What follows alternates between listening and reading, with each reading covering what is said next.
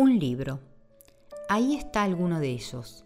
Por donde quiera que mire en casa, algún libro está acomodado en una repisa, sobre la mesa de luz, en los estantes de la biblioteca, en el cajón del mueble de cocina, en el sofá, en la coffee table, en mi escritorio, sobre los muebles del dormitorio de mis chicos, dentro de los armarios con objetos escolares, en el auto, en la cartera.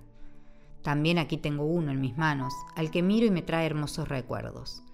Este libro, color sepia con ilustraciones en naranja, ladrillo y ocre, tiene la imagen de una mujer de raza negra, con sus cabellos ondulados que parecen ir juntos con la corriente del río. Tiene unos 18 centímetros de largo y 11 de ancho, sus tapas blandas y su portada es de un papel ilustración suave. Tiene 511 páginas que podría acabar en tres días si me lo propongo. La contratapa es de fondo blanco con letras negras de un cuerpo número 11, estimo por mis cálculos. La tapa está dividida por la mitad con dos tonalidades.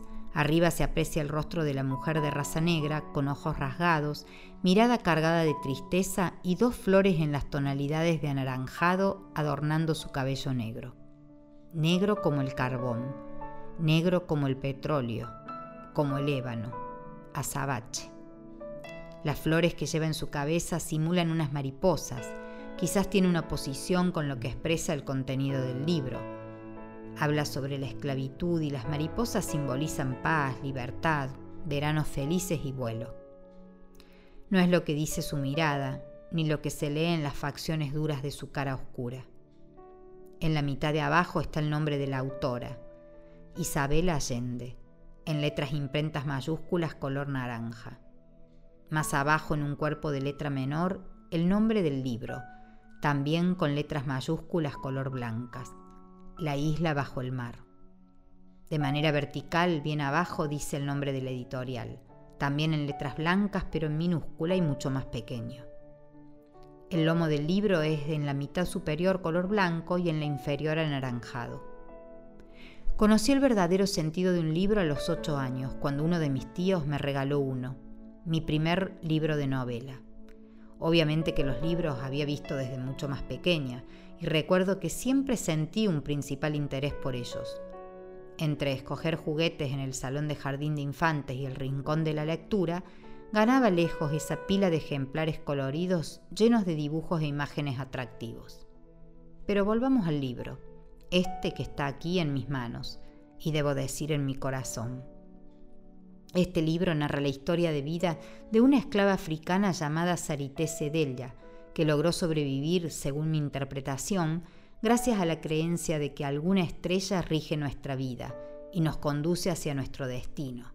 Y para su suerte, su estrella brillaba aún cuando la noche estaba nublada, razón por la que su vida sería larguísima. Con este libro aprendí, por ejemplo, el significado de la felicidad. Para la protagonista, este estado que todos anhelamos siendo muy ambiciosos y pretenciosos, ella lo conseguía cuando escuchaba el son de los tambores que le invitaban a bailar. Y en la plaza del Congo movía su huesudo y desgreñado cuerpito de niña.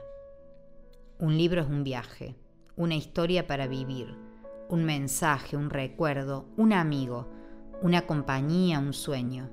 Un libro es mi consuelo, es mi mundo compartido con el de otras personas que me permiten entrar en él.